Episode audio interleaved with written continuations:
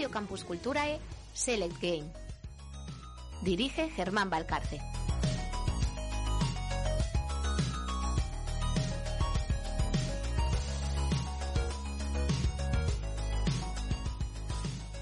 Muy buenas a todo el mundo. Bienvenidos otra semana más a Select Game. Seguimos confinados, pero en fase 1. Galicia ha avanzado a la fase 1. De todas formas, seguimos cada uno desde nuestra casa. Esta vez Fase con 1 todo... de momento, porque la gente sale en masa todavía, ¿eh? Sí, bueno, hay gente para todo. Paul, ¿cómo estás en esta fase 1? Eh, Ahí vamos, como siempre, igual que en la fase anterior y antes de la fase anterior. O sea, acá, tranquilito, en casa. O sea, no ha salido nada. Nada, solo tirar la a tirar la basura y con suerte. No, si, si ya te veo por, por Discord jugando a Elder Scrolls, a, al Assassin's, al Tomb Raider, estás pegando Sí, una sí, buena al visión. Valorant. Le estoy dando con ganas. Al chaval. Valorant también. Es que este fin de semana tengo sorpresita, así que tengo que ponerme las pilas. Pues ya nos dirás qué, qué sorpresita es. Carlos, ¿tú cómo estás en esta fase 1? Yo estoy jugando demasiadas rankeds. Así estás, eh. Fuera del despacho. Me duele la cabeza de jugar tantas por- rankeds. No te jode.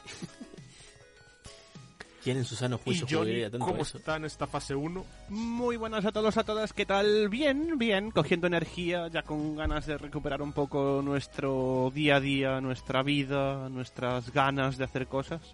Esa Mañana vuelvo a entrenar. normalidad. Sí, soy feliz. soy Oh, feliz. Claro, porque tú puedes, es dentro de la provincia, te puedes mover. Sí, además eh, al ser deporte federado no tengo ningún problema en asistir a mi lugar de entrenamiento, con lo cual mañana le volvemos a dar un poco duro al caballo. con todo lo mal que suena. Pero bueno, y bueno, Sí. bien, fuera de contexto suena bastante mal. Suena, suena bastante mal. Muy bien, mal. eh, por lo demás bien, jugando bastante, eh, con las nuevas eh, adquisiciones de PS Plus. eh, no sé, me está dejando un poco raro Sony, pero venga, vale. Están regalando juegos que la gente está un poco decepcionada. Yo no. pero Por, eh, este mes han dado Farming a ver, y, i- y City ilústranos un Skylines. poco. Eh, eso, Farming y City Skylines a- han sido las dos estrellas son- de este mes. A ver, son juegos distintos. Yo al Farming admito que no he jugado nunca. Pero al City Skyline sí. Y yo me tiré. mm, Perdón por la palabra, palabra, pero putas horas viciando, construyendo ciudades y manteniéndolas. Se te pasa el tiempo volando. Sí, sí, sí. La verdad es que sí. Y nada, investigando por ahí cosas no sé cómo chulas. será manejarlo. ¿Con consola? Mm, raro. es muy raro. Pero bueno, se puede jugar. ya decía yo. se puede jugar. No es lo más raro que he visto. Y nada, investigando cositas chulas que traeremos ahí en mi sección. Mm, hoy no vamos a traer ninguna consola, ni nada retro, ni nada así. Encontré una curiosidad por ahí. Hoy, hoy nos hemos vuelto un poco mejor, regionalistas. De vez en cuando hay que cambiar. Exacto. Sí. Pues antes de empezar con tu sección, vamos como siempre a noticias que contábamos que posiblemente haciendo cábalas no habría muchas por estar confinados, pero hay bastante de lo que hablar, aunque parezca mentira. Sí, sí, hay un montón de cosas así raras, ¿eh? Así que vamos con esas noticias.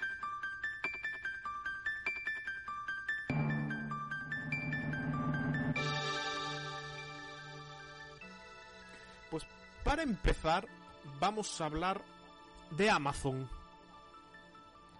Y Hombre, es que todos sabemos que Amazon vende juegos, pero tanto... Eh, Amazon Game Studios o sea, va a hacer como sus propios videojuegos. Y tiene dos. Uno que no se sabe mucho de momento, que es el New World, que va a ser un MMO de fantasía. ¿Habéis visto el tráiler? Y Es espectacular, otro. ¿eh? Sí. Y luego otro que se llama Crucible, que va a ser un shooter que va a aparecer el 20 de mayo en Steam. Va a haber 10 personajes, es free to play.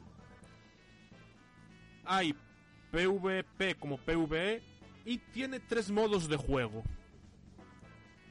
El primero, Hearts of Thieves, que son dos equipos, cuatro personas por equipo, y consiste en conseguir tres corazones. El primero que los consiga, gana. El siguiente, Alpha Hunter, ocho equipos, dos jugadores por equipo, y es una batalla campal, a matarse unos a otros. El siguiente modo, Harsters Command, dos equipos, ocho jugadores por equipo, que consiste en capturar y mantener recursos. El juego está completito bastante. La verdad que tiene una pintaza. Sí. Es espectacular, ¿eh? Está muy chulo. Y que sea free to play, luego le pondrán cosas y... Sí, seguramente le ponen algunos micropagos y todas estas cositas chiquitas que siempre le ponen en los free to play, pero tiene. buen- o sea, está muy interesante el juego. ¿eh? Sobre todo porque ya te encuentras... A ver, los personajes son menos, pero tres modos de juego completamente distintos. Sí. Que eso hoy, hoy en día pocos los tienen ya. Yo propongo cuando salga pro- que Select Game lo pruebe. Paul, Se te tocó. intentará. Por eso digo, se intentará. Yo iba a, yo iba a decir que que de hacer un directo En equipo, los, los en equipo los tres y con alguien más, porque por ejemplo veo que hay dos equipos de cuatro personas, uno de los modos. Pues O puede sea- ser una idea. Podemos jugar sí, y sí. a ver qué, qué sale por ahí. A mí me molaría. Sí, me La- parece bastante viable, la verdad. La verdad que tiene, muy buena pinta. también, eso es Sí. la idea. Luego, también otro mm, gran juego, por así decirlo, que este ya lo que es es un pase de temporada, que es el Civilization, que va a salir varios packs. Gran Pa- pa- juego, sea, mejor el pack persona. de temporada se llama New Frontier y cuesta, cuesta 39,99. Va a haber 8 nuevas civilizaciones, 9 líderes nuevos, 6 modos de juego. Van a sacar los DLC cada dos meses desde mayo, desde 2020 hasta marzo de 2021. En mayo, este mayo, van a aparecer los mayas y la Gran Colombia. Eje, en mayo los mayas. Qué guay. Perdón. En mayo los mayas. Qué malo. Con el modo apocalipsis. mayas, apocalipsis, mayao. Esto no estaba visto. Luego en julio van a salir los etíopes. Y el pase de temporada exclusivo va a tener más personalidades del, de Teddy Roosevelt más a Catalina de Medici. Ah, qué guay.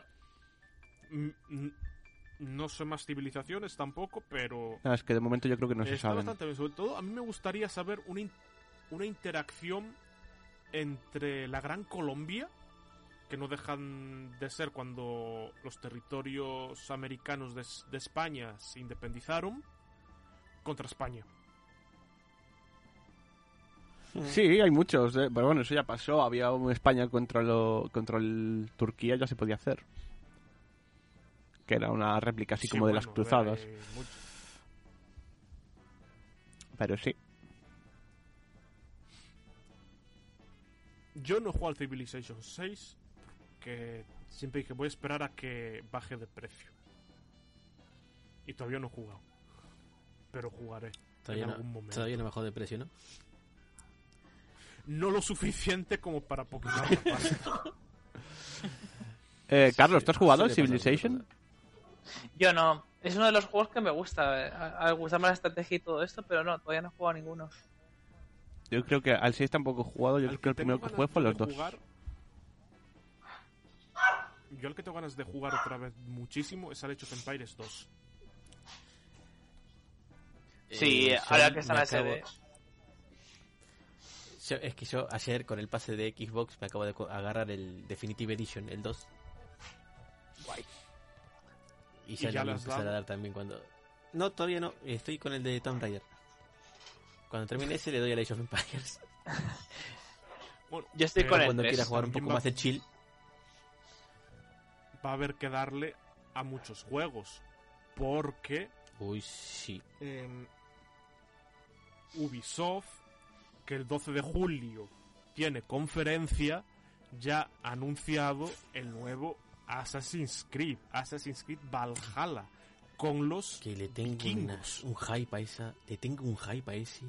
Yo O también, sea, ¿eh? tengo más hype Que no con el vosotros. Valhalla que, que con el Odyssey y el Origins juntos.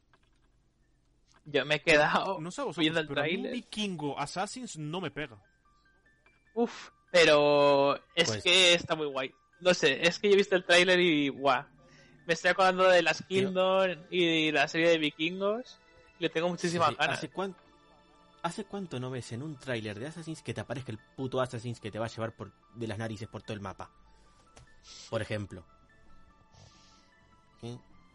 Una especie de mentor, una especie que te aparezca ahí en el mapa. No, en ningún... Hace, trai- hace muchos trailers que no se ve eso. Y aparecerá Y- Odín. Hombre, según el tráiler, el Assassin's es como que se fuera a Odín, ¿no? Pero... O sea, es lo que cree el vikingo que ve, que Odín está con ellos cuando aparece el tipo, pero... No sé, a ver, es que a ver cómo lo los hacen. sim- Yo las uno de los símbolos de Odín es el cuervo. Así que Mm. Sí, o sea, yo o sea, le tengo muchísimas ganas a este juego, a ver qué pasa. ay, a mí viendo ahí un montón de a ver, cosas de...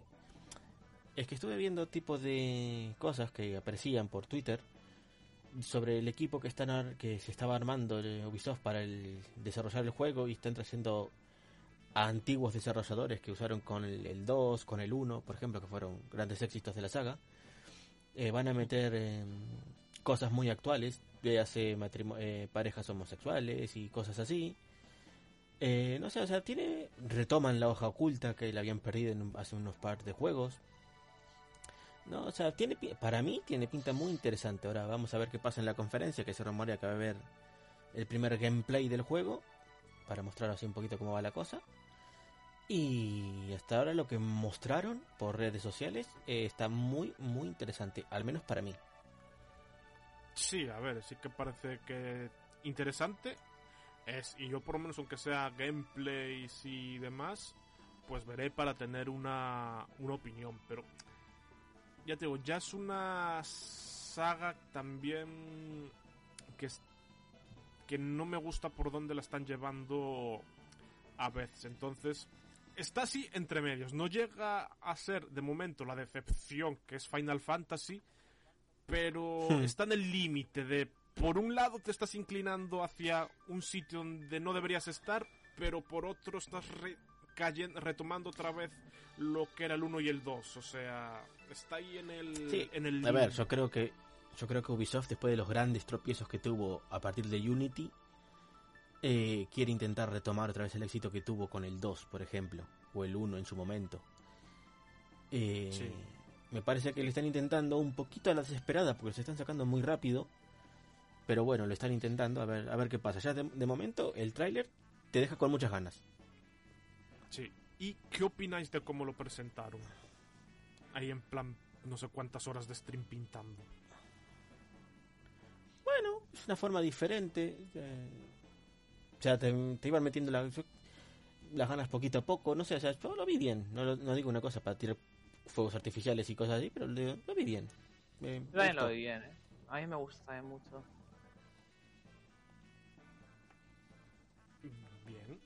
Pues tenemos bastantes ganitas de ese Assassin's Creed.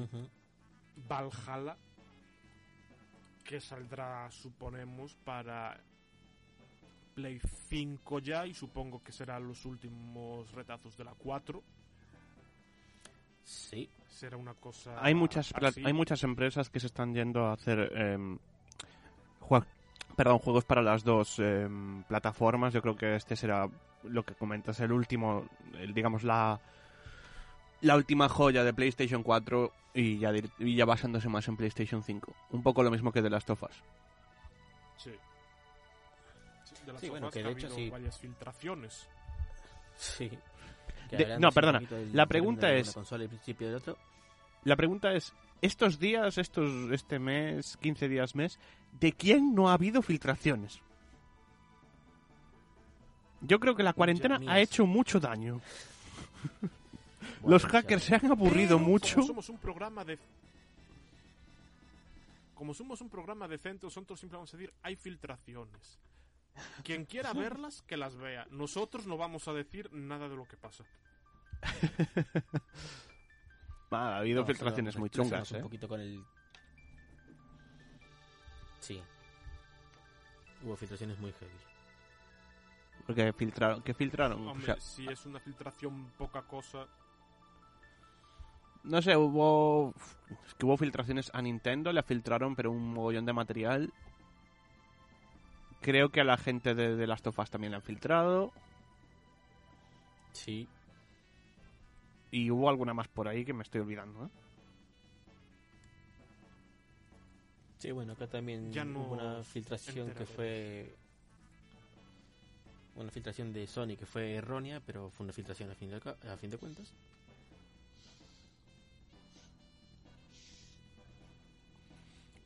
Bueno, Germán, Mucha- pues demasiadas. Luego, el Destiny 2, no sé si habéis jugado alguno, va No, a salir para la no nueva generación. Va a salir para la nueva generación, Play 5 y la Xbox Series X. Guay. O sea, van a ser una especie de remasterización para la nueva generación. Mm, Está bien. Me lo esperaba. Yo creo que es por, el multijugador, para fidelizar jugadores, ¿no? Porque a fin de cuentas es un juego que tiene bastante actividad. Tiene que salir sí o sí, ¿no? Sí, a Pero, ver, ¿sabéis? yo no, no fue, nunca fue un juego que me llamaba la atención, la verdad.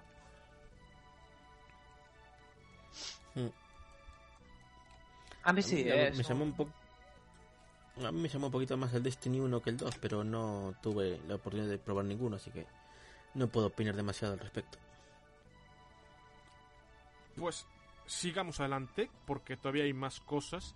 Porque el gobierno de España, debido a esta crisis del COVID-19, pon- mm, no digo yo que no lo tuviesen pensado de antes, pero aprovechando la tesitura, va a dar ayudas de 70 millones al sector de los videojuegos en España. A mí esta me parece una 20 noticia maravillosa. Para el aumento del em- 20 millones para el aumento del empleo juvenil, 15 millones para la oferta de tecnología digital y 35 millones para el desarrollo de la inteligencia artificial. A mí me parece una idea estupenda porque en España se hacen auténticas joyas. Sí, de hecho, eh, también Sony está apostando mucho por el juego de nacional y bueno, más que nacional eh, en toda la península. Eh, yo creo que que, que después eh, desde el punto de vista político también se luche para que la industria del videojuego pueda mm, surgir una industria del videojuego que lleva muchos años luchando por salir adelante, porque yo recuerdo, lo comentamos ya alguna que otra vez en este programa, yo recuerdo la primera vez que fuimos al Madrid Games Week, ya se hablaba de una industria de España muy fuerte y que necesitaba un empujón. Han pasado unos cuantos años y siguen luchando por ese empujón. Yo creo que aquí viene, si no un gran empujón, pues uno pequeñito que a ver si empuja algo y, y seguimos viendo grandes juegos que ya se están viendo, ya se está viendo gente muy buena desarrollando en España. que en el primer Madrid Games Week mm, todavía no teníamos ni el programa. No, no, no, para nada. Al siguiente hay que ir. Curioso. Y no sé, Carlos, Paul, que Yo estuve- vosotros. Yo estuve cuando, en los inicios del programa, ¿te acuerdas? Que estuvimos juntos en el Madrid Sí. Week. ¿Y qué opinas, Y de Carlos? hecho de esta- retransmitimos unas grabaciones en los primeros episodios del programa de las partidas de LOL que vimos allí y de alguna cosita más. Carlos, ¿qué opinas de esta noticia de que el gobierno meta un pequeño empujón económico a la industria del videojuego? Pues yo creo que es, está muy bien. A ver, es un momento en el que a lo mejor va a venir una crisis, pero de hecho potenciar este sector eh, es un valor seguro porque es que va a aumentar. Tú date cuenta de que el entretenimiento ahora mismo por narices tenemos que, o sea, no, no podemos ir a la calle a hacer muchas cosas que hacíamos antes, no podemos ir a parques de atracciones, a discotecas, tampoco podemos ir al cine, entonces es que es de cajón que los videojuegos van a subir. De hecho, el otro día paseando por la calle, eh, aquí que ya empezó el desconfinamiento el lunes en la provincia de Pontevedra, eh, bueno, en Galicia ya, ya, esta fase 1, pues el mismo lunes había una cola en el game que tengo al lado de casa que daba la vuelta a la manzana, de chavalines, guardando un metro de distancia de seguridad uno con otro y gente esperando para comprar videojuegos en físico. Y yo, o sea, ya sin ver eso, ni en Navidades he visto eso, ¿eh? O sea, Yo tengo. Yo tengo que ir a por mi Final Fantasy. De yo verdad me quedé que... impresionado. Pero de es que no solo el lunes, sino. eh, es que hoy igual. O sea, hoy cuando baja el perro, un montón de, de chavalines ahí en la puerta del game que parecía que estaban eh, regalando los videojuegos. O sea, Espera, espera, que yo tengo ahora una pregunta para Germán. ¿De verdad vas a ir? Sí, vale, vale. voy a jugar, voy a sufrir ese, es- ese juego sabiendo que le han metido re- relleno hasta explotar. No, no, perdona, no le han metido relleno. El juego es puro relleno. es de Que la Final coña es que yo vi una cosa, Del el 14 juego que me- sí, pero me dejó una cosa completamente loca que, que quiero comprobar yo mismo porque no me cuadra. Porque decían que el Final Fantasy VII Remake eh, no ibas a salir de Midgar.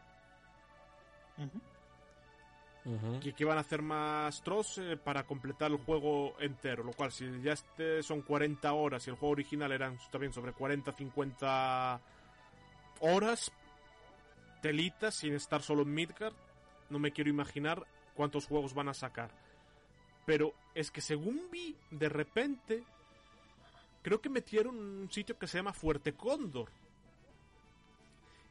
Y Fuerte Cóndor no llegas hasta ya pasado un buen rato porque estás, si no recuerdo mal, en el otro continente.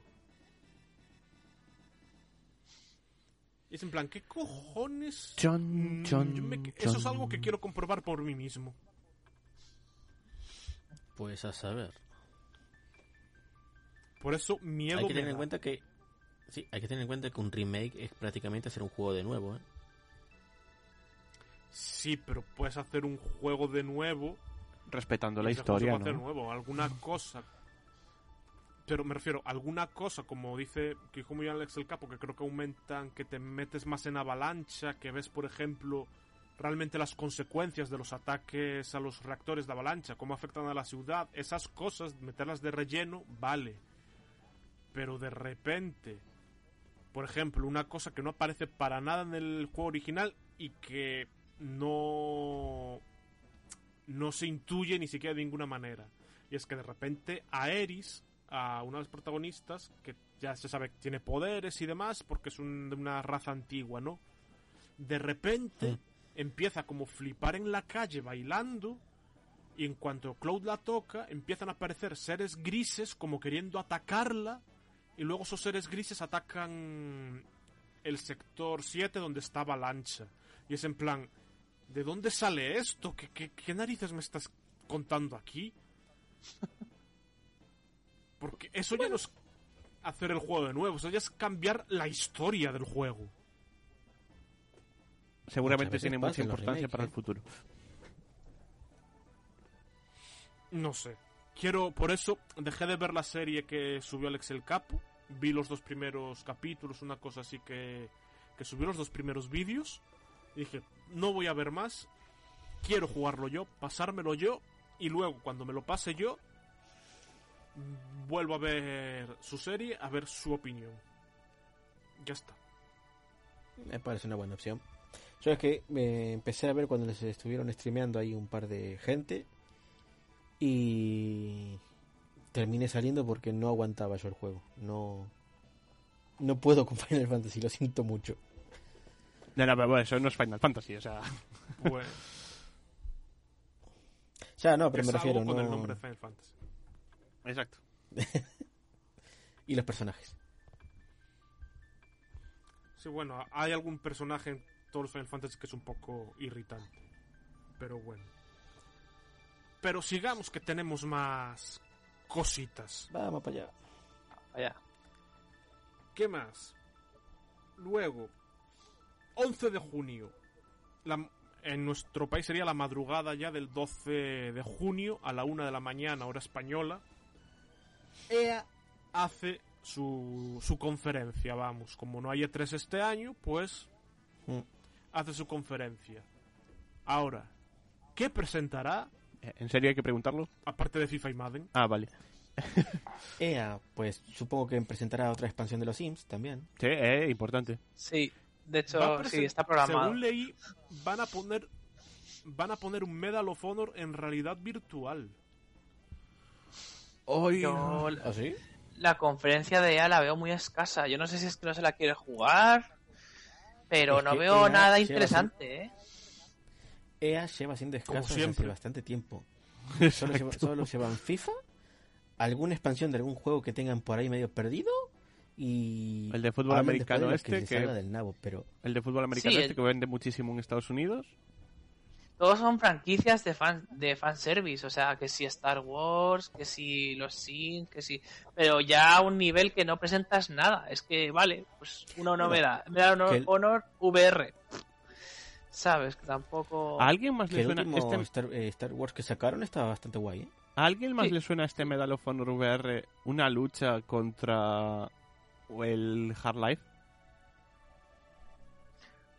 En plan, Mm. vosotros sacáis vuestra franquicia estrella en VR, nosotros Nos vamos va- a sacar una de nuestras franquicias estrella en VR. Exacto. Yo, no personalmente le tengo muchas más ganas al Half-Life en VR que al Medal of Honor. Sí, lo No malo... Yo no A lo veo ver, una lucha. sí. Yo, yo el VR todavía lo veo verde en algunos tal y todavía no jugaría ningún juego mucho tiempo en VR, pero que sacas, si sacasen un Medal of Honor en actualizado y demás, un nuevo Medal of Honor, aunque últimamente no me gusten los shooters, me pensaría en comprarlo simplemente por recordar viejos tiempos de cuando yo era pequeño y jugaba a los primeros. Ya, tío. y la inversión del juego y demás, pero ya respondiendo a la Jonathan, yo no lo veo una lucha entre dos franquicias, simplemente eh, lo veo como una especie de aliciente más para los fans de Medal of Honor a que prueben el VR e intenten revivir el VR. Sí, parece más bien eso, sí. ¿Pensáis que se puede revivir el VR? Porque yo lo veo muy muerto. Lo intentan al menos.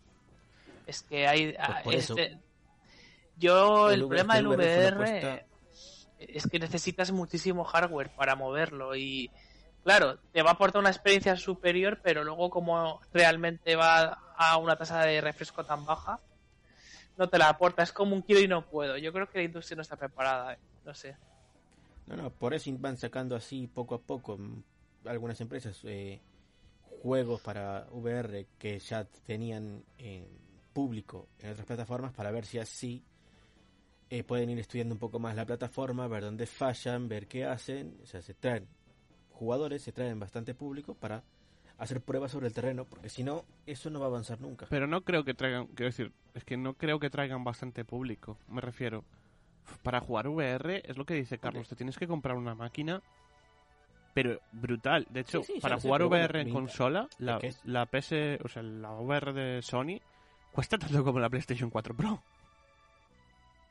Sí, sí, ya lo sé, pero... o sea, y solo lo te vale para. VR. O sea, quiero decir, Eh, no te vale para nada más. Sí, ya lo sé. O sea, no es que traigan al público. Digo, meten títulos para intentar atraer gente y hacer eh, pruebas sobre el terreno. Obviamente, no todo el mundo que quiera Medal of Honor o quiera el. Ay, no me sale el nombre. El Half-Life Half-Life. eh, va a poder eh, jugarlo porque va, se va a tener que empeñar para poder conseguir las gafitas esas. Pero bueno, me refiero, es una forma de intentar hacer algo, de intentar probar sobre el terreno esa plataforma que se anunció con mucha gana, con mucho hype y que se terminó quedando en nada por lo que requiere. Yo, a- en el tema de VR, Sí. no sé, igual me columpio, ¿eh? Pero pienso que Xbox, con la, la compatibilidad que tiene con Windows 10, si pudiesen inventar algún sistema para compartir carga de trabajo entre la Xbox y el ordenador que tengas en casa, podría aportar una experiencia superior al VR, aunque sea solo Quizás sí. eh, claro, es que en ese, aspecto tiene esa ventaja Xbox. Co- eh, convertir no la. Xbox como, como una- un, un periférico para que dé potencia para hacer VR. Exactamente, tendría que ser pues que el ordenador procesase una, una parte de los gráficos y otra parte de la Xbox. No sé a, a nivel práctico cómo se podría llevar a la práctica, pero bueno, es una idea. una buena Sí, es, me parece una buena idea, pero no creo que lo quieran hacer. Pues yo no lo descartaría, ¿eh? no me parece una idea mala a nivel. Quiero decir, Xbox, una de las cosas que siempre se le ha criticado es el concepto de que es una consola que tiene muy pocos exclusivos, por no decir que no tiene ninguno. Una manera también de conseguir O sea, que la pero- gente la compre es, si te compras la Xbox, la Xbox se va a encargar junto con tu PC de ejecutar VR. Y puedes usarla como consola, que es algo que con Sony, sea, por ejemplo, no pasa. Pero te van a pero te van a vender un VR aparte como una plataforma aparte porque lo que estuvo intentando hacer eh, Microsoft todo este tiempo es estar eh, lo que acaba de conseguir hace poco unificar dos plataformas en una PC y consola que prácticamente ahora ya es una sola plataforma de, eh, el Xbox cómo jugar si esa idea se puede hacer sí pero no creo que Microsoft quiera perder esa plataforma No, no, pero no- o sea, no la pierde. consola No, con no la pierde, al contrario. La Sí, suma. sería, eh, o sea digamos, o sea, coger la potencia de tu ordenador doméstico y de alguna manera sumarla a la Xbox. Hombre, evidentemente tienes, tendrías que tener un ordenador que de verdad pudiera aportar, eh, que quedarse con la mayor parte de la carga de, del VR, ¿no? O sea, Sí. pero bueno. Eh, es claro, el tema de la consola, como también está muy vinculada al salón, a la tele, es que es muy complicado de orientarlo hacia una consola. Yo.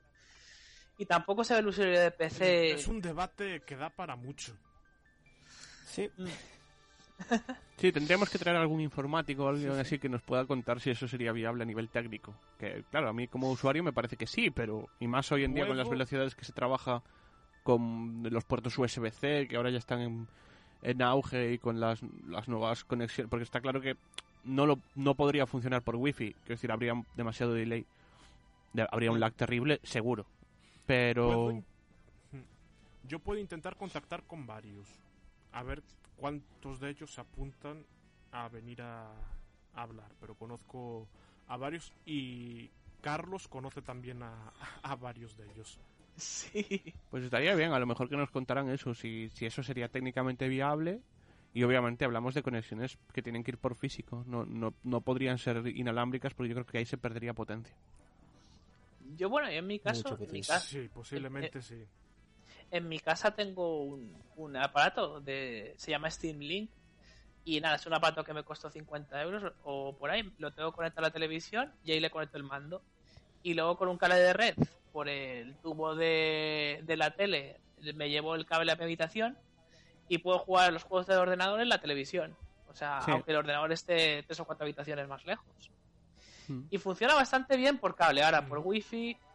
Uf, no. Es que el wifi aún no, los wifi aún no tienen, o sea, la, la red wifi no tiene la velocidad suficiente. Quizá ahora con el 5G, pero aún así lo veo muy complejo. Yo lo veo más No, eficaz por cable. A ver, yo ahora que tengo un router gaming de estos de la leche, pero claro, no es, no es de un usuario doméstico, sí Ah, que. entonces ya me obligas- vez y bien. Entonces ahí me obligas Claro. a comprarme una consola más un PC más un router bueno. Exactamente, exactamente, sí, sí. Mm. No, no, no. Eh, ya la cosa tan económica no sale. No, y es aparte, poco, no. tiene que ser por cable. y aparte el tema de que, mm, quiero decir, los routers no son solamente nuestros, vivimos con nuestras familias y demás, y ya empezamos a tocar routers, y depende cómo Y sea tu familia, igual no le hace mucha gracia que andes cambiando los routers.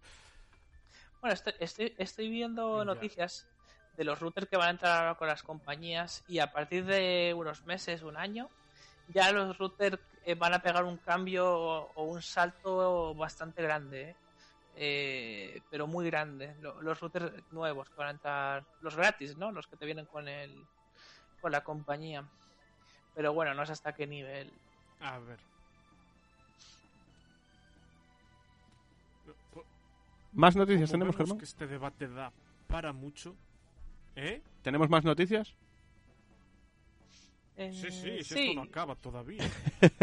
Pensé que íbamos cargaditos. Pues dispara. El Summer Game Fest 2020. Eso que es Os un quedaréis, ¿qué coño es eso? Summer Game normal. Fest suena como un rollo muy de tec- una mezcla entre música tecno y videojuegos, lo cual me mola. Que la propuesta es celebrarlo entre mayo y agosto con distintos anuncios de, y conferencias de distintas empresas. Se han apuntado 2K, Activision, Bandai, Bethesda, Blizzard, Bungie, CD Projekt, Digital Extremes, EA, Microsoft, Riot, Sony, Steam, Square Enix, Warner Bros. Se podrá seguir en Facebook, Mixer, Twitch, Twitter y YouTube. Y el punto final será el 24 de agosto en la Gamescom. Eh, eh, chicos, una ¿Qué os duda. parece? A mí me parece que esto puede ser el final del E E3. Mm, Si Pues con el tema del coronavirus, pueden hacer sí. para el año que viene perfectamente. Claro, es que ya de hecho el E3 llevaba, un- llevaba ¿qué? dos años ya que empezaba a tener bajones las empresas. De hecho, Sony ya no iba. eh, Microsoft también se estaba planteando. Sony no fue el año pasado solo. Sí, y este año ya creo que tampoco iba a ir. O sea, aparte del coronavirus, creo que tampoco tenía previsto ir. Curiosamente, porque llevaba PS5, pero que Ya, tenía pues previsto hacer conferencia aparte. Eh, ¿Quién Sony era? Lleva haciendo Sí. su conferencia aparte hace tiempo ya. ¿eh? Mm, yo creo que al final esto es el final del, del E3 tal como se conocía. Con esas conferencias tan espectaculares. Y creo que el Summer, este Summer Game Fest le puede tomar el relevo. Porque además está preparado para ser online. Con lo cual mm, ya lleva otra, otras dinámicas y otra forma sí, de... y aparte ya vemos que el final lo van a hacer en la Gamescom 2020 y supongo que será como una especie de resumen de todo lo que se ha anunciado Sí, supongo que sí. durante. Y supongo que todo esto entre comillas. A ver qué pasa con la Gamescom. A ver Sí, en eso tienes razón, Jonathan. No hay nada... Las presentaciones tal y como las conocemos. No sé, yo creo que están en sus últimos momentos. Yo también. Yo creo que va, Sí. va a entrar todo en una dinámica Nintendo, que también lo llevaba haciendo mu- mucho tiempo, mandando los vídeos y haciendo una presentación Sí, y eh, totalmente montada y ya está. Y será lo que se haga. Yo creo que va a ser lo que Sí. se haga a partir de ahora.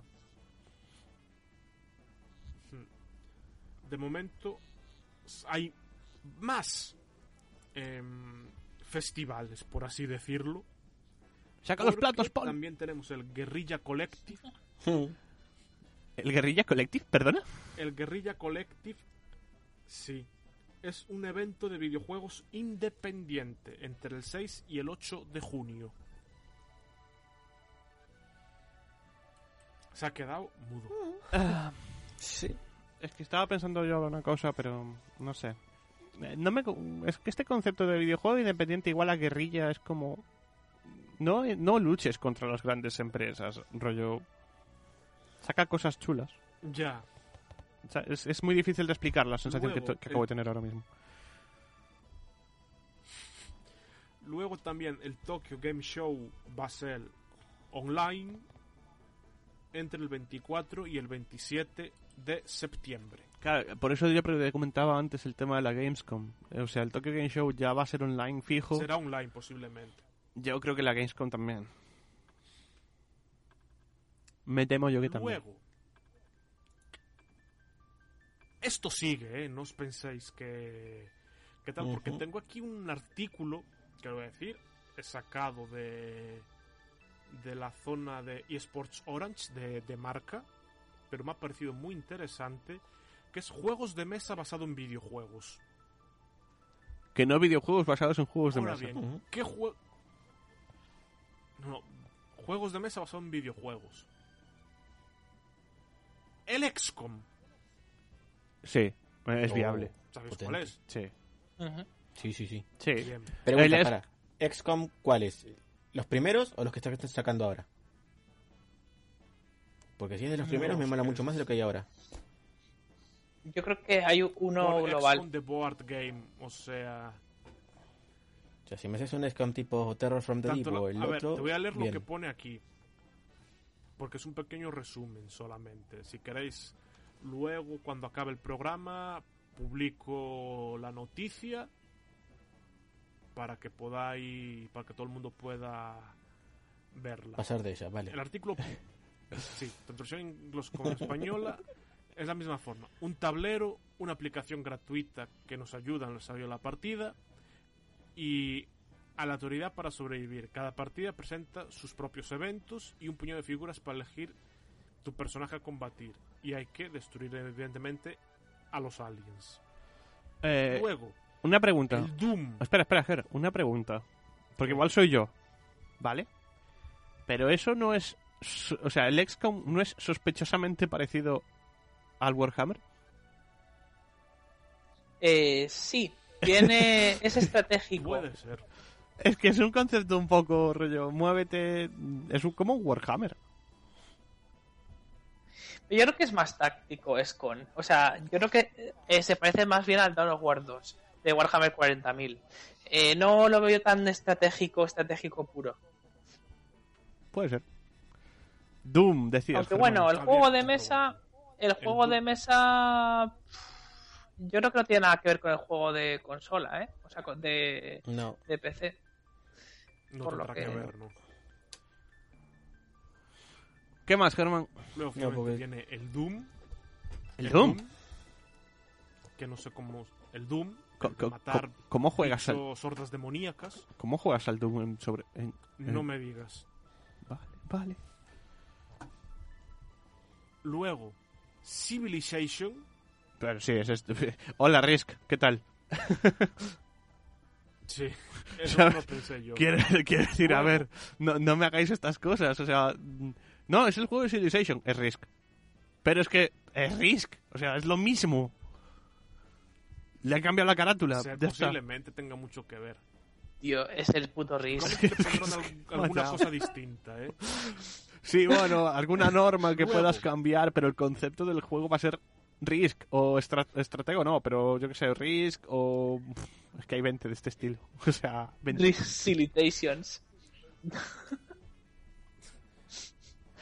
A ver, hay de todas formas, como no voy a ponerlo, hay vídeos, así que animo a la gente a ver los vídeos sobre cada videojuego, o sea, co- sobre cada juego de mesa en concreto. Bloodborne, Hostia. Eh, también. Bloodborne. Sí. vale. ¿Qué más? Luego, Portal. ¿Perdona? Uh, ese puede ser interesante. Está muy guapo, ¿eh? El de Portal. Madre mía. Pero ¿cómo juegas, a, muy ¿cómo juegas a Portal muy sobre guapo. un tablero? ¿O sobre Sí, mesa? igual que de precisamente- serpientes y toboganes. Es- Bueno, Ese bueno. es el ingenio ahí con el puzzle. Llegas a una casilla y te, te teletransportas a otra o buscas de poner una casilla o una ficha especial, yo qué sé. Mola un montón, ¿eh? Luego, O sea, se puede... Portal da mucho juego para eso. luego, This War of Mine. No sé si conocéis el juego. Yo no. Ese no. No. es un videojuego en el que tú tenías un grupo de personas que podían morirse o no y, uno de los juegos era como un mundo posapocalíptico en el que sobrevivías en una casa y dentro pues la cosa estaba chunga y tenías que hacer cuantas más personas sobreviviesen dentro de tu casa mm, mejor no sé cómo lo adaptarán luego Fallout que toma las Oh, historias al parecer de Fallout 3 y Fallout 4. Y el Bueno, último. Que es con el que Johnny se va a quedar un poco, si ya se ha, si ya se ha quedado a cuadros durante esto con algunos, con este se va a quedar todavía más a cuadros. Minecraft. ¿Tienes miedo? Bioshock Infinite. ¿Perdona, qué? ¿Cómo? ¿Cómo? ¿Cómo? O sea, ¿qué decir? ¿Cómo? Bioshock Infinite. Pues yo lo compraba, ¿eh? No, sí, quiero decir, a ver. A ver, voy, a, voy a leer tal cual el artículo de marca y Sports Orange. Esta revisión en clave de mesa de Bioshock apuesta por conquista. La meta es invadir los territorios de los oponentes a la manera de Monopoly, eligiendo bando entre los fundadores y Vox Populi. oh. Vale. Ya no me tiene muy buena No, pinta. ya se me acaba de ir toda la ilusión. O sea, vale. eh, otro Risk, otro Monopoly, no sé. Quiero decir, lo que siempre hemos criticado de muchos juegos. Me cambias la- lo que criticábamos, por ejemplo, en su momento, ahora echando la vista atrás, de aquellos juegos de Disney o de, o de muchas plataformas que eran rollo el mismo juego, pero con distinta skin. Pues esto es lo mismo. Otro juego de mesa que le han cambiado el nombre, le han puesto una decoración chula y ya está. Y dicen, es el juego de Bioshock. Mm, no sé. Me acabo de quedar un poco como que, va, pues vale. El hype se ha ido. Sí, sí. Sí, a ver, no es lo más atractivo del mundo, pero bueno. Y para finalizar, una cosa que va a tener polémica bastante y también debate, aunque esperemos que no mucho, es lo que pasó en Fornite. Que han baneado del competitivo a un chico llamado Zenon, brasileño, de 9 años. Porque la edad mínima para el competitivo en Fornite es de 13. Lo ponen las normas. Es verdad que fue como muy impactante porque además lo banearon con... En plan, estaba haciendo un vídeo y lo banearon justo en el vídeo. Pero es que realmente lo ponen las normas. Quiero decir, no es algo que hayan sacado ahora y lo ponían ya antes. Sí, sí. Eh, yo, aumentar, yo, la verdad, aumentaría un poco más la edad del competitivo, en, sobre todo porque es competitivo en un juego de ese tipo. Pero no, me parece bien. Si lo ponen las normas y no los cumples, pues lo, Lo siento, siento. hermano. Sí. Sí. De hecho, Podrá ser creador de en contenido, pero competitivo 16, no. Incluso son más. En LOL creo que son 16 o 17, eh, para estar al Depende menos en del- LEC. En LEX son 18, creo, la mayoría de edad. Yo, en el tema en- de las edades, eh, creo que hay juegos que con 14 años te permiten como semicompetitivo o cosas así. No te dejan hacer contratos a jornada completa con los chavales. Eh, Me parece normal. En los shooters, o sea, puedes hacer Sí. contratos, pero no son contratos a jornada completa. Es como mucha media Sí, jornada. lo, lo puedes contratar tipo como creador de contenido al principio y después ya lo puedes ir eh, valorando si lo quieres competitivo o dejarlo ahí. Pero sí, sí, o sea, Sí. Me, me parece que las edades para competitivos, las de Fortnite son muy bajas, deberían ser más altas. Sí. Que porque es otra de las cosas que no me gustan del 12 juego, es decir, tiene una comunidad de cr- críos inmensa. Yo conocí un chaval, eh, no recuerdo muy bien la edad que tenía, pero era menor de edad. Y me comentaba que hasta que no cumpliese la mayoría de edad no le podía hacer contrato, contrato a tiempo completo. Eran contratos a tiempo parcial, creo que les pagan como 400 euros o por ahí, y tampoco pueden ascender a las primeras divisiones. O sea, se tienen No. que quedar en ligas así. Pero bueno, no sé exactamente hasta- hasta qué edad, si es hasta los 16 o por ahí. Sea como fuera, En para mí no hay polémica. Riot, por lo que... Sí, sí, no, Ese- no, no hay polémica. Está bien hecho Yo punto. creo que debe- debería de, de primar antes la educación y el- la madurez de, de los niños antes que El debate que podría haber aquí es mm, eh, por qué el padre le permitía estar en competitivo sin haberse leído las normas. sí puede ser Yo qué sé, no se habrá enterado ni el padre, anda a saber. Sí, el padre está con él en el vídeo. Ah, pues bien. Sí, sí. En fin, Germán, ¿queda algo más? Porque casi llevamos una hora de programa, ¿eh? Germán. ¿Germán se ha ido? Mm, no sé no sé Eh, No, tiene como algo en amarillo no Pues Que te- se mm, terminó muteando o algo, no sé. vamos a ver si conseguimos recuperarlo y nos vamos un momentito a Publi y volvemos ahora mismo. A ver si conseguimos recuperar. vale Porque Me Germán parece- siempre se nos mm. cae, de verdad, ¿eh? Qué desastre. volvemos sé. enseguida. tiene problemas en la Germán tiene problemas. Por Carlos, por. Dios. volvemos enseguida. Hacemos un mínimo alto en el camino en este Select Game y volvemos ya con el videojuego a la palestra. Sónica Cuántica, un programa atípico sobre música clásica. Esquece esa bella idea de que os xéneros musicais considerados cultos son aburridos ou elitistas. Os luns a 7 da tarde tes 30 minutos de prazer pros teus oídos. Cun fío conductor diferente en cada ocasión nos que revisaremos varias pezas musicais. E na seguinte media hora, músicas en cortes relacionada ca temática escollida. Para quen queira profundar máis. Sónica Cuántica. Os luns a 7 da tarde. Con Iria Veiga. Cada 15 días, un novo capítulo. Radio Campus Culturae.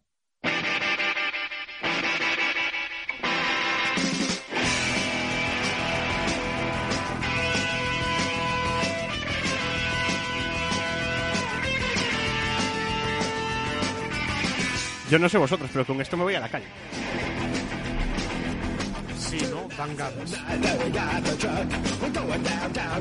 ¿Dónde está mi tabla? Seguramente no sale bien, pero ¿dónde está? Para intentarlo. Va a salir el 7 de julio un juego que se llama Skater XL. Ya por el nombre, ya sabes. Ese va de bicis, ¿no? Efectivamente, de bicis. Pues al Iba, ver la no- iba a decirlo yo, ¿eh? al ver la noticia me hizo recordar al Tony Hawk. Entonces dije, coño, qué mejor manera de hablar un poco de esos videojuegos en el programa. El Tony Hawk que fue una saga que tuvo muchísimo éxito, que tuvo muchísimos seguidores, que tuvo una época que todo el mundo en los institutos, eh, o hay una época muy pro skater, todos lo tenían en los ordenadores. Yo reconozco que el primero al que jugué fue el 3 y que me encantaba una pista en la que hacías volar un helicóptero, eh, grindando por la hélice. Tú empezabas a grindar por la hélice y si hacías toda la hélice entera, el helicóptero se arrancaba y rompía el techo. Cosas que Yo eso pasaban. nunca lo hice, pero sí que me pegué muchísimos vicios a, al 1 y al 2, pero muchísimos. Pero de tardes enteras jugando. Es que era un juego que te- era un come horas, ¿eh? Al final. Sí, porque te hacías algo y querías luego, coño, he llegado hasta aquí. Voy a intentar mejorar mi puntuación, voy a intentar mejorar mi marca. Voy a ver qué trucos puedo sacar. Es verdad, es verdad. Hubo una época muy de esos juegos. También hubo otro Pues del yo estilo. no lo jugué jamás. Pues deberías. Deberías. El 1, el 2 o el 3 son juegos muy entretenidos, la verdad. Muy, muy entretenidos. De mucha locura, la verdad. Muy, muy activos, de mucha velocidad. Muy, muy chulos. Y hubo una época, yo no sé si la recordáis, No chicos, en la que el estuvieron estuvieron muy de moda este tipo de rollo del Tony Hawk y después había otro de motocross y había otro de, de bicis, el BMX, que era básicamente lo mismo pero con Sí. bici. Sí, me acuerdo. Sí, sí. Y estuvieron muy de moda, hubo una época ahí no de... son- Habría que, que incentivar a las Sí, empresas a que retomasen esos juegos. Ah, ah, cuidado, a que lo retomen bien, Es posible. Sí. por favor. Hombre, No, porque por ejemplo los Sí, últimos Tony Hawk fueron muy, muy criticados, ¿eh? Muy, muy, muy sí, criticados. hombre, a ver, retomarlos bien, evidentemente. Si no, No sé, Carlos, ¿tú jugaste alguno de estos? ¿Algún juego de estos de hacer piruetas, de hacer... eh, Sí, sí, sí. Eh, el Tony Hawk Pro Skater y, y bueno, habían varios. Yo los recuerdo y pasé muy buenas horas. Sí. Me gustaban un montón. Es que eran Luego intentaba hacerlas en la calle, pero no me salían.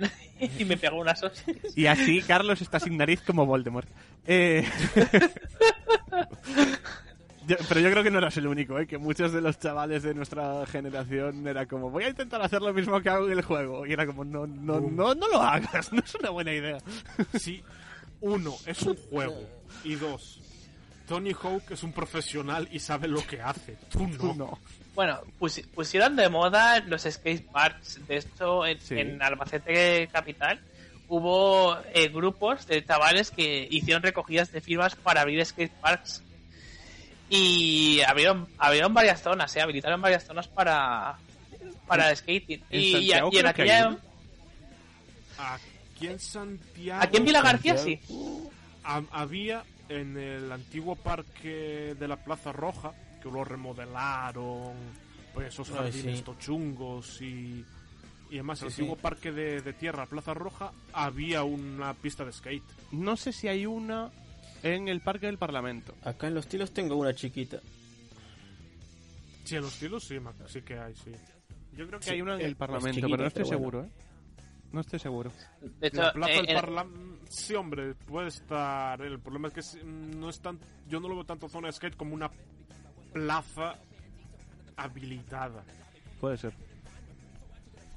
Yo recuerdo que en aquel momento fue cuando empezaban a, a, ver las tiendas de deportes, tablas, que podías configurar a tu medida y todo esto. Sí. y ponerle, pues, Sí, sí. Diferentes cositas y tal. Yo, ahora ya no, no se ve tanto, ¿eh? pero sí que yo creo que fue el videojuego el que lanzó el skate a las calles. ¿eh? Yo creo que en muchos países sí. ¿Y nunca tuvisteis esta, la tabla esta de skate pequeñita para manejarla con los dedos? Ay, lo quería decir, pero me da vergüenza. Dios, las de Coca-Cola. sí, sí. Eso sí. eso ¿Soy sí el único tuve, que sí. no y siempre quiso una? Yo Puede tenía, eh, ¿las daban con Coca-Cola o me lo estoy inventando? Y era- las compramos no en las tiendas. No me acuerdo, yo tuve varias y... Creo que se podían tiempo comprar y también se daban. Y Había una que era motorizada también. Chiquita y motorizada. De esa no me acuerdo, pero... Yo sí, la Yo sí que me acuerdo de vérsela a algún compañero y tal. Y, de, y, sí, y siempre he querido una, porque me parece como el spinner. Sí, mu- muy parecido realmente. Yo recuerdo Sí, que solo que cuando, girar. cu- cuando salía con el monopatín llevaba rodilleras, coderas, casco y parecía un, no sé qué parecía la iba a la guerra a Walking Dead o algo así me, Sí, me metía cada hostia es macho. que hacías eso no volvías, ¿sabes? O sea, Posiblemente. Si ya le costaba volver y siendo así. No, muy buenos recuerdos con el Tony Hawk. Bueno, Germán, Y más, nos acercamos a las 9 de la noche. Y, creo yo que tú tienes algo por ahí. Bueno, antes de lo mío, espera, espera, espera, espera, espera. Antes de lo mío, antes de lo mío, exacto. Es que Paul había hecho los deberes. Ah, amigo. Entonces, yo creo que mm, podemos poner un poquito de esta canción de que nos ha mandado Paul, a ver si adivinamos de qué videojuego es y a ver quién tiene que traer canción la semana que viene, no, dentro de 15 días. Y luego ya vamos Vale. rapidito a mi sección y rapidito al LOL. Me parece bien. Pues Me la, parece canción, bien. la canción que nos trajo Paul es esto.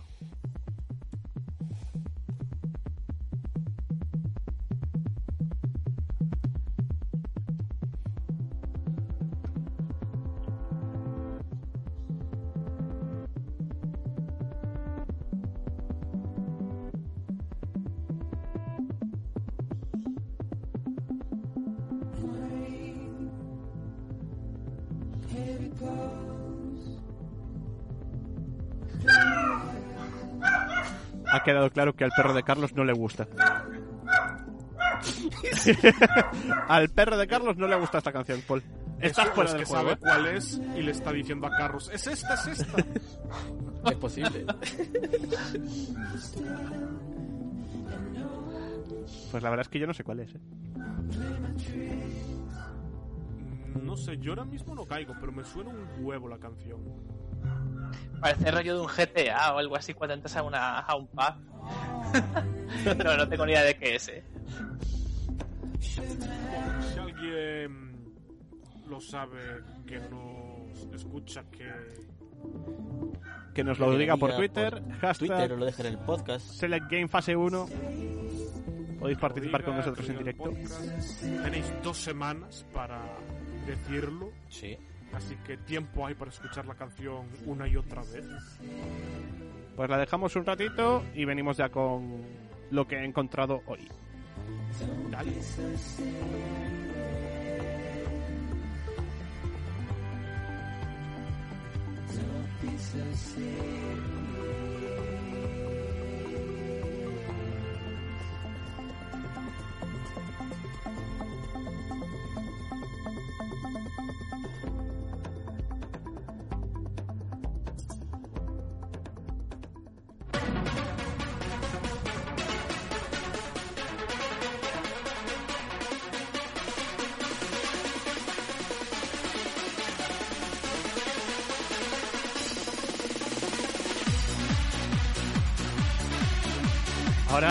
Ahora soy yo el que me he venido arriba. No, eso también, hijo de puta. Mira mi cubata. Oh, dan ganas de ponerse a bailar, ¿eh? Ganas de Quiero mi cubata. Quiero mi cubata. Con este tema de Sonic DB, yo creo que muy conocido por todos, y yo creo que cualquiera que lo esté escuchando ahora le dice, esto me suena a algo así un poco mm, de aquí, muy de aquí, ¿no? Se me ha ocurrido traer videojuegos que en su escenario eh, cuenten con, pasen por Galicia. Eh, es decir, cuando uno piensa en videojuegos, lo primero que le viene a la cabeza no son precisamente las Rías Baixas o los Montes Gallegos. Pero estos juegos existen, así como aquellos habitantes de aquella aguerrida aldea gala. Hay un puñado de videojuegos que resisten la tentación y que nos permiten pasear por nuestra, por nuestra terriña sin soltar el mando. Y el primero, el primero, es este.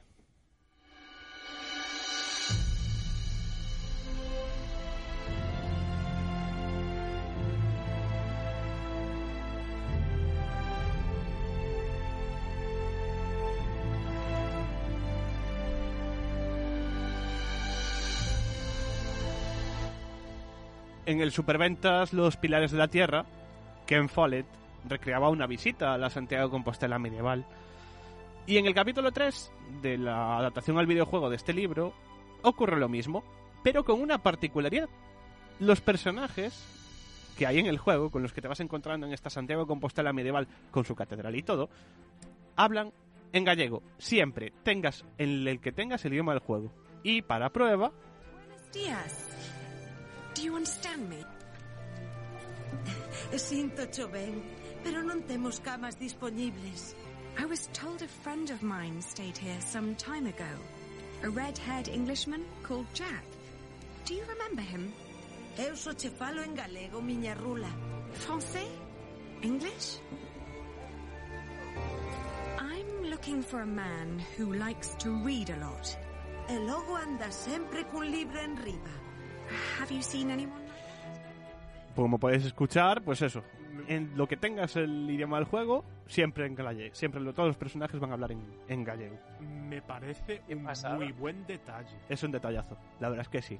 Porque, de hecho, de eso pecan muchos juegos de que tú ves a un tipo en un sitio hablando un idioma, viajas a otro país, otra región dentro del, del juego y sin motivo alguno habla en tu mismo idioma y es en plan, no es posible, me estás sacando del... De la del historia, contexto". sí, opino como Sí. tú. Opino como tú. Porque de repente tú escuchas mm, hablando en, yo que sé, ponle en inglés en un sitio, te vas en propio entre el juego a otro país y la coña es que escuchas de fondo a la gente hablar en el idioma de ese país, pero luego por la magia Sí, a ti te hablan en tu todo lo idioma. hace un mago con los que tienes que hablar tú obligatoriamente hablan en tu idioma y con un nativo pero vamos Va, un- mejor una que fluidez. es verdad. Joder, es que te ponen a los que aprendieron inglés de verdad, por eso te pasa eso. Te, mandan, te mandan a hablar con los que estudiaron el idioma. Claro, claro. Pero, pero bien estudiado, eh. O sea, Si pasa eso, Sí, sí, es un mago. En fin, el siguiente juego del que voy a hablar. El siguiente juego del que voy a hablar lo acabamos de mencionar hace un ratito.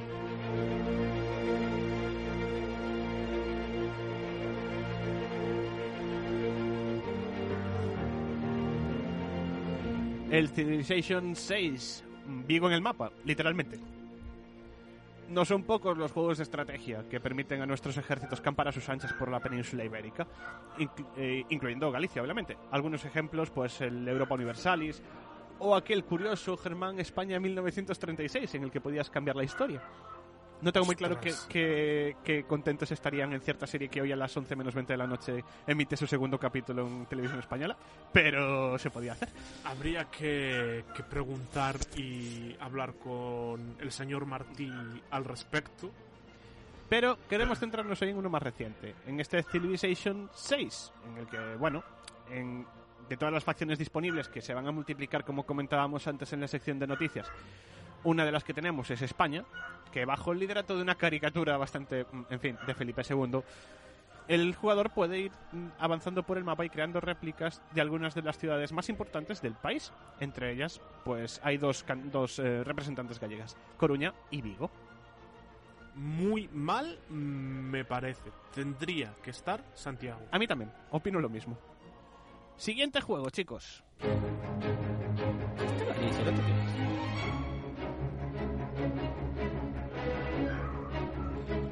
Pokémon. Vale, reconozco que en este caso puede que haya hecho un poco de trampa. Pokémon Iberia. ¡Sí! un Pokémon ambientado en... Eh, bueno, no es una entrega oficial, ¿vale? Es un... Exacto, es Pokémon Iberia. Es un fangame creado por Eric Lost que utiliza a España como escenario para llevar a cabo una de las... eh, pues una franquicia. Eh, Pokémon Iberia sorprende por su tamaño, de hecho. En él Sí, recorres toda la península. en él podemos enfrentarnos con los monstruitos de Pokémon frente a eh, los hermanos Gasol, Carlas Puigdemont, esto está un poco anticuado, ¿eh? O Arturo Pérez Reverte. Si nos dirigimos a la Arturo izquierda... Pérez Reverte es líder de gimnasio. Sí, Y luchas junto a Torrente. si nos dirigimos a la esquina izquierda del mapa, nos encontramos con una divertida recreación de Santiago de Compostela, catedral incluida. En ella nos batiremos en duelo con abuelas, peregrinos y con una líder del gimnasio que no es otra que no, se- que no sea Rosalía de Castro. Por lo que veo, vosotros habéis jugado. Yo jugué, pero todavía no he llegado a, a Santiago, porque hace tiempo que no, que no juego. Pero ya hice lo de Torrente, ya me enfrenté a Reverte. Lo que dicen también es que es un juego complicado.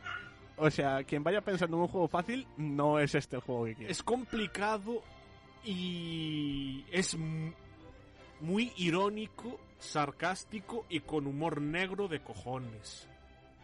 Está muy bien, además es- en Galicia llueve, ¿eh? Qué raro, ¿no? Qué raro. Sí, sí, llueve el juego, tío. No me lo había esperado nunca. Qué raro. Y, te Y menos en Santiago. A los malos, en, en vez de Team Rocket, Team Gaviota. Team Gavi- equipo Gaviota y equipo Talante. Equipo talante. Pégame un tiro ya. Siguiente juego, chicos. Es- Animo a todo el mundo a jugar a Pokémon Iberia. Es este. No, gracias.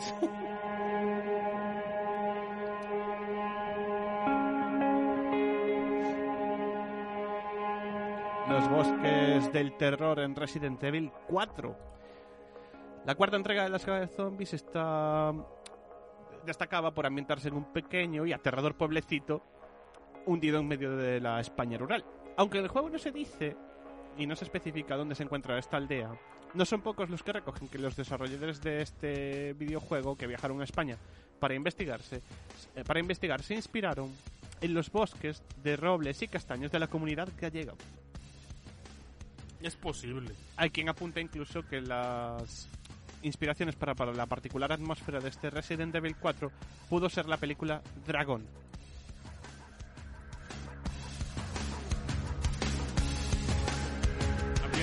Preguntarle a uno de los desarrolladores. Sí, señor. Y ahora cogemos el balón. ¿El balón? Sí, sí, sí. Hombre, está claro.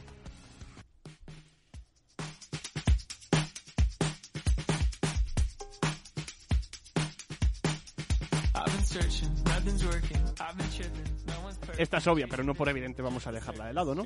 Uno de los atractivos del FIFA es conseguir que tu equipo sea campeón. Y ya puestos podemos hacerlo en los campos de la comunidad. Están balaídos, tan- están presentes tanto balaídos como mm, Riazor. De momento no podemos jugar en el verbo que te de San Lázaro. ¿Algún día quizá? Tendrá que subir a primera. O a segunda. O FIFA ampliar sus ligas. Eso lo veo más probable, ¿eh? Con las cositas que van a pasar en 2021-2022. mm, mm.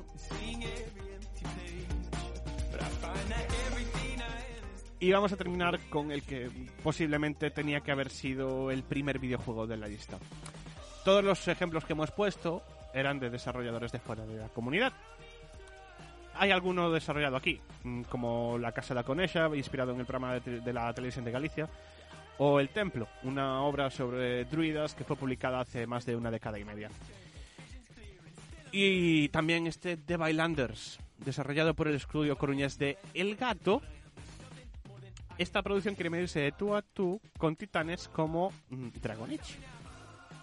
Exhibe como su principal atractivo su ambientación, que bebe rigurosamente y muy orgullosamente de las leyendas de la Galicia celta.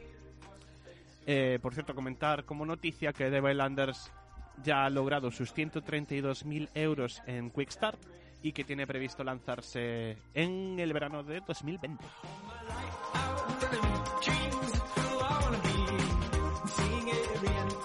De hecho, chicos, ya ha, ya ha dado quién van a ser los actores eh, de la que van a poner las voces y, la, y alguna cara y los, las actuaciones en el juego. Y cuidadito con el casting, lo podéis buscar en internet. Mm, un elenco más que interesante. A mí ya me están dando ganas. Tiene muy buena pinta, ¿eh? Sí, sí, de hecho estuve viendo información porque me lo, lo comentaste antes del programa ayer y estuve viendo y le tengo ganas al juego. Muchas. Está muy bonito, ¿eh? No sé si vosotros tenéis. A mí ahora, por ejemplo, hablando, hablábamos del FIFA. El FIFA Street, si mal no recuerdo, ibas a Vigo. Sí. Anda. Había una competición en Vigo, sí. No sé si No, vosotros por- tenéis alguno más que se os ocurra ahora mismo si. No, yo sí. Yo no que- recuerdo ninguno. No, espera, sí Yo no- recuerdo uno que jugamos tú y yo que era más un simulador, que era investigar algo en Santiago. Que Ah, sí, es verdad. cosas de Santiago. Pero, va, será un juego. Esos no cuentan, esos están hechos por la Junta. Pero bueno, lo que sí me Yo, acuerdo. el que no sabría si contar, porque usan los celtas, es el Imperium 3. Mm, Ese, tengo mis dudas, por eso no lo dijo eh, antes, pero a como ver, pregunta... es pueblo celta, pero no sé si se sitúa aparte en Hispania, pero no exactamente en Galicia. No sé, habría que verlo bien a ver por dónde se mueve. Lo que sí me acabo de acordar a esto, con esto de Galicia es de un programa que, que hicimos únicamente Carlos y yo, que estuvimos hablando de cómo sería nuestro Assassin's Creed perfecto.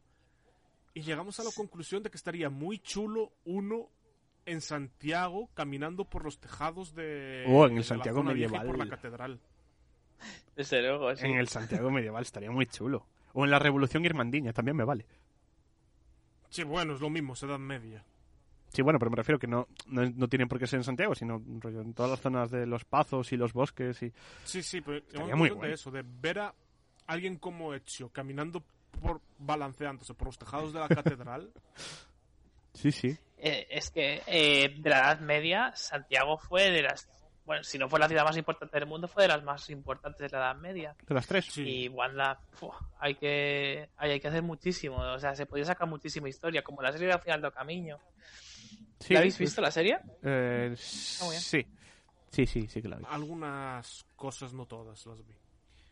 Pero sí, la verdad es que estaría guay un Assassin's en, en Santiago. Estaría muy chulo. Y además, eh, yo creo que la, ci- la ciudad se presta mucho, ¿eh? Para eso. La zona vieja se presta Sí, un la mogollón. ciudad vieja de Santiago, la zona vieja se presta muchísimo. Con una de las atalayas en, la, en las torres de la catedral.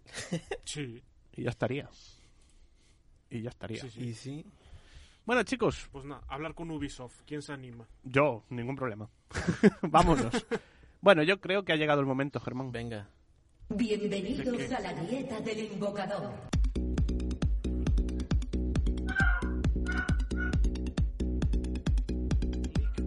Of Legends. El perro de Carlos no está de acuerdo. No sabes interpretar los ladridos, le gusta League of Legends. Le gusta el League of Legends, se sabía la canción. Pelón, ven aquí que es tu programa, que sales en el logotipo. Es, el- es la mascota. Noticias del. LOL. Ha venido por aquí. Pues noticias del LOL. ¿Qué preferís empezar? ¿Baneos o no baneos? Salseo, No salseo. sé, baneos a tope. más cortito, Bien. porque el, el salseo, o sea, tengo acá un artículo para leer interesante y muy largo. Pues quedan 15 minutos de programa, o sea que... A ver, por partes. Sí, no sé. ¿Sabéis qué es el Solo Q Challenge? Eh, Sí, eh, Sí, más o menos me suena una cosa. El Millor ha organizado una, una competición de solo, solo Q y Riot ha dado cuentas de, de la empresa a distintos streamers y jugadores profesionales para ver en un tiempo límite quién es de ellos el que llega más lejos. De momento creo que lo que está más lejos, más avanzado son los profesionales evidentemente. Creo que Flacket, el AD Carry de Mad Lions, la mitad de una, una viciada de las buenas. Mm. Pero el asunto, la polémica viene con lo siguiente. Shiro, uno de los que participa en este Solo Q Challenge, según tengo entendido, se le fue uno a FK y estuvo troleando parte de la partida, una movida así. Y Shiro, caliente, porque te encuentras mucho de esa gente, y más Ah, esta sí, gente sí, que es muy... No muy competitiva, sino que está en un nivel más alto, tiene que empezar desde cero. Entonces, te puedes encontrar con de todo en divisiones bajas. Se Te calentó, hacen ser tóxico, te hacen ser tóxico con lo quieras. se calentó, le dijo, básicamente, cógete cáncer y sida, una movida así. Y Shiro lo han baneado de la competición. Y la coña está, has baneado a Shiro por eso, vale, Shiro asumió su culpa y demás. Pero el que le estuvo jodiendo la partida a Shiro, ¿qué vas a hacer con él? Sigue jugando. Sigue jugando, esa es la coña. pero A ver, estoy de acuerdo. un gesto. Estoy de acuerdo. Eh, tan- ahí tenían que haber caído los dos. Tanto por un motivo de que siempre se LOL tiene que intentar quitarse, que lo tiene muy complicado, ese estigma de mm, comunidad mm, asquerosa. Como para el otro por, por bueno, por el juego limpio por lo menos. tío. No, yo. Yo no estoy de acuerdo en que tienen que haber caído los dos. Es decir, a mí yo estoy jugando, bien, me sé las normas y sé que no tengo que ser así.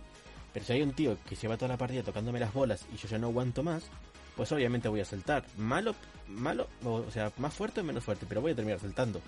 ¿Y qué pasa? Él que se va jodiendo a mí y, a, y en otras partidas a otra gente sigue jugando y yo por decirle las cosas o por calentarme o decir, tío, para allá, me llevo el baneo. No me parece justo. Eh, yo, por eso te digo, para mí tenían que haber caído los dos. Uno por calentarse y saltar, y el otro, eso es como cuando hay un enfrentamiento en fútbol. Como se piquen los dos, se van los dos a la calle. Y ya está.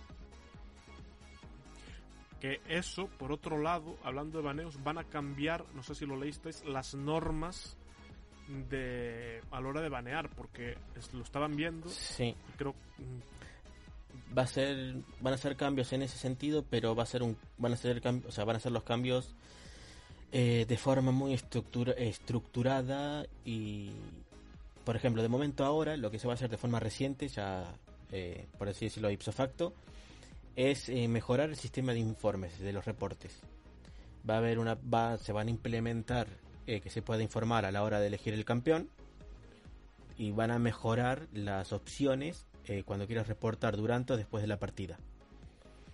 Eso eh, ahora, eh, en instante después, a corto plazo, se plantea en lo de el tema de silenciar y enviar informes desde selección de campeón, otra vez, eh, que según lo que apuntan ellos dice, a corto plazo, ¿eh?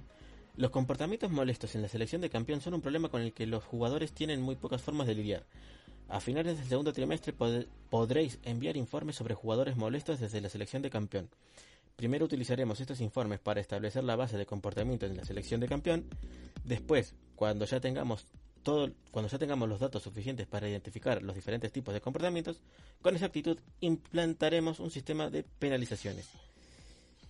hombre, eso Eh, me parece bien. Hoy, por ejemplo, un al Alex, un chaval que conozco, Mm. le tocó en Ranked, acabó dodgeando, normal y absoluto, porque Sí. a su support, ya, ya para pensar iba a jugar Timo.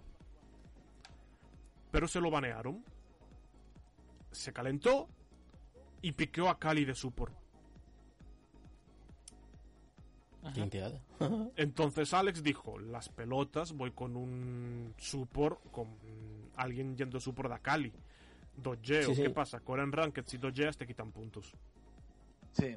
Mm, O sea, me está diciendo que este va a ir con Akali support no le va a pasar nada y al que dojea que no quiere jugar con eso, como es evidente, se tiene que joder y perder puntos. Sí, sí, o sea, ese tipo de cosas siguen estando mal y no y no se penaliza nunca el que se tiene que penalizar. Yo creo que podría haber una, que- podría haber una solución para eso. Eh, y es que, bueno, si tú quieres coger eh, un campeón eh, para llevarlo a una posición fuera de tu línea, por así decirlo, o sea, imagínate, quieres ir a Cali Support, aunque sea por trolear, tengas que pedir autorización a, a los de tu equipo. Si hay una votación de 3 de 5 que dicen que sí, adelante. Bueno, es, es, es una idea, ¿eh? O sea, Hombre, se puede ¿Por implementar. su render. Yo lo que dije muchas veces es de que lo opción parecido es que, que se ha jugado, que si picas en la posición a la hora de seleccionar campeón, te aparecen los, los que se han jugado en esa posición en la- el parche anterior. Yo lo pondría de manera, sobre todo, más que nada, porque el resto de posiciones puedes, puedes ir cambiando tal y demás. Sobre todo la posición de, de carry y de support, poner ahí únicamente los campeones que son support. Porque ahí te aparece un Belkoth o un Brand que no es un support. Que Riot ya No, les so- hizo cambios para que volviesen a la mid lane. Son súper puntuales. Pero seguís viendo a Sherad, a Veigar y no me acuerdo cuál es el otro, de support también. Sí, no, no no son, supports. Tienen demasiado daño como para ser un O support. sea, son El tema es que tienes- pero para ciertas estrategias.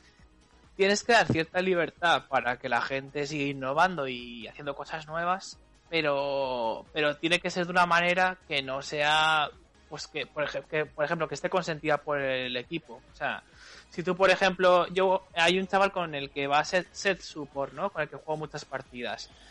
Pues puedo eh, solicitar, bueno, ojalá pudiese ser así, ¿no? Que pudiese solicitar si están de acuerdo el resto del equipo en que pique set support, porque a lo mejor el resto de la gente lo ve y dice, hostia, este es un troll, me salgo, ¿sabes?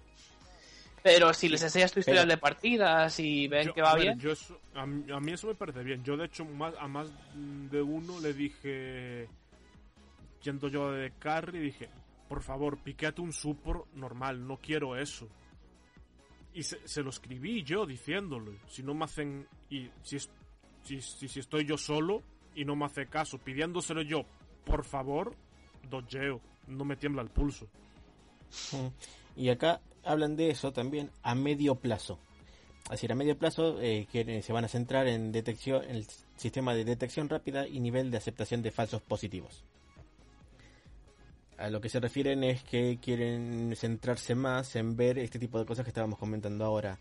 Eh, en vez de centrarse, como estaban haciendo hasta ahora, en un tipo de comportamiento del tema de no flamear y todo eso, centrarse mejor en el tipo de eh, diferenciar cuántas cuentas, cuántas cuentas trolls hay por ID, eh, ver mejor a quién está in- inteando la partida a propósito, quién está eh, bueno, quién está haciendo todo lo posible para perder la partida, o sea, quién está perjudicando al equipo porque sí. Me Y de hecho, creo que ya se está empezando a implementar, porque el otro día eh, fue, fue, eh, hubo una partida que me salí de la partida porque, bueno, pues estaba perdida, no paraban de flamear y tal. Y dije, venga, voy a meterme en mi cuenta Smurf. Eh, lo intenté y no pude. O sea, no, eh, desde el, el mismo ordenador, si tienes una partida a medio y la están jugando y te sales, no puedes iniciar una cuenta Smurf. Cuando sea así, reinicia el router. Verás qué rápido puedes. Bueno, eh, igual es una alternativa, pero quiero decirte, ya, ya te, te implica reiniciar el router, levantarte, tal. No, yo creo que Vale, eso para reiniciar el router no hace falta levantarte, ¿eh? lo haces desde el ordenador. Bueno, no sé, antes lo hacías, Sí, ahora ya no sé. fácil. Sí, sí, se puede, se puede. A ver, esto que estoy contando no se debe de hacer, pero bueno, eh, yo particularmente si me conocéis jugando a LOL casi nunca me rindo, es muy raro que me rinda o que me salga una partida o me, que- me vaya feca, eh, no. Sí, Yo estoy a ver, totalmente en contra de ese comportamiento. Veo, Mm. veo que se nos está acabando el tiempo y hay dos cositas que quiero comentar. Dispara. Van a tener que ser rápidas. Lo primero, Dale. no sé si sabéis con las rankeds en, en solo Q. He leído un artículo de Justek que dice, porque está habiendo muchas polémicas ahora, para cambiarlas y lo que propone es que sea el sistema del TFT. Es decir, el TFT, tú cuando consigues 100 LPs, después de ganar, después de conseguir 100 LPs, subes automáticamente a la siguiente división. Y quitar eso en solo Q para no jugar la- las promos. Porque cada vez que pierdes una promo, pierdes MMR. Y te puedes perder la promo por 20 razones distintas. A lo mejor por FKs, por trolls, pu- puede pasar. O porque tu equipo Sí. simplemente está tonto. Entonces, si no es tu división, te va a acabar cada vez costando más pasar. y la ahí. propuesta es esa, al llegar a 100 LPs, no jugar ya promo y saltar directamente de división. Sí, me parece bien. Ah, Tipo, Mira, solo- me o sea, no jugar la promo, A ver, o sea, no el- pondría promo, pero tipo la siguiente parte, juntas 100, L 100 LPs y la siguiente partida si le ganas subís y si no, seguís intentándolo, pero sin perder los puntos. el oro del programa, ¿qué opina? Yo estoy de acuerdo. A ver, eh, yo, yo creo que estoy de, acu- yo estoy de acuerdo, ¿eh? O sea, creo que se tarda mucho en subir y en bajar. A ver, una, una vez que ya estás en tu elo, ya creo que no depende tanto. Aunque sí que es verdad que si estás en racha de victorias, subes varias divisiones de golpe, ¿eh? No sé. Sí, eso sí, yo subí dos de, de golpe la última vez y, y tal, pero es algo que hay que cambiar. Y luego quiero saber vuestra opinión acerca de Bolivar, porque va a salir el rework, ahora va a entrar mañana en el esta noche en el PBE la Q, vamos a hacer una cosa rápido, la Q es la misma que antes, solo que en vez de pasarlo para atrás los tuna en el sitio la W le pega una marca de impacto y luego un mordisco que le recupera vida. La pasiva es la antigua ulti que lanza rayos. La E es un, un área que ralentiza a los enemigos a los que impacta y si Bolivar está en el área le pega, le pone un escudo. Y la ulti, que es lo tocho, se transforma en un superoso con mucha vida, estilo ulti de Renekton o Nasus. Pero además, si está cerca de una torre, la desactiva. No le atacan las torres. A nadie, Joder. porque está desactivada. Wow. Y creo que la reacción de Paul ya ha sido... Eh, No pienso dejar que nadie lo juegue. ¿Soy No. yo o está muy, o sea, No. está muy roto? acaban- Está acaban- estúpidamente roto eso. A mí, a mí me encanta. Me encanta eso de que un único personaje sea capaz de, de, por ejemplo, de tener una habilidad exclusiva que es esquivar una torre, ¿no? Y es- es- es- es- esas cosas me gustan. Porque Yo- sacar sí, personajes que hacen lo mismo que otros, que no aportan nada nuevo, no sé. Sí, pero va a ser un... Va a traer cola, porque va a ser el rey de divear la, la torre. Sí, o sea, para los DICE esto va a ser brutal. Sí. O sea, tengo la ulti, vamos a diviar, venga, vamos todos, sin miedo, que Sí. no te pega. Y será como siempre, irá a medida que avance el nivel, la desactivación será mayor. Posiblemente. Sí. Pero bueno, se nos está acabando el tiempo. Ya hablaremos de el rework de Bolivea en cuanto sean los servidores oficiales más en profundidad. ¿Estaremos ya en el estudio para el próximo programa? Mm, No lo sé. Depende. No sé, pero a mí eso Tendrá que a ver mí cómo en avanza directo me encanta, ¿eh? A mí también, ¿eh? Hay que ver cómo Sí. avanza el desconfinamiento. Sí, que Sí, bueno. uno nunca se sabe cómo va a avanzar. Muchas gracias, Carlos, por estar aquí. A, a vosotros. Muchas gracias también a Pelón por asomarse. También ha Por estado sus opiniones. Contrastadas. Muchas gracias, Paul. Sigue jugando y pasándote todos los juegos. Por supuesto, un placer como siempre estar acá con ustedes. Muchas gracias también a Jonathan, siempre ahí a los mandos, desde casa también. Un placer, chicos. Y a todos los que nos están escuchando, seguid jugando a todos los juegos que podáis, no demasiado, que tampoco es en plan de estar 24 horas jugando, pero Mierda, Germán. ya lo hice quedar mal. ¡Hala! ¡Venga! Un abrazo a todo el mundo, que os sea leve esta fase 1 a los que estáis en ella. y o la fase 0 a ver si avanzáis pronto a la fase 1 y hasta la próxima. ¡Viva Suecia!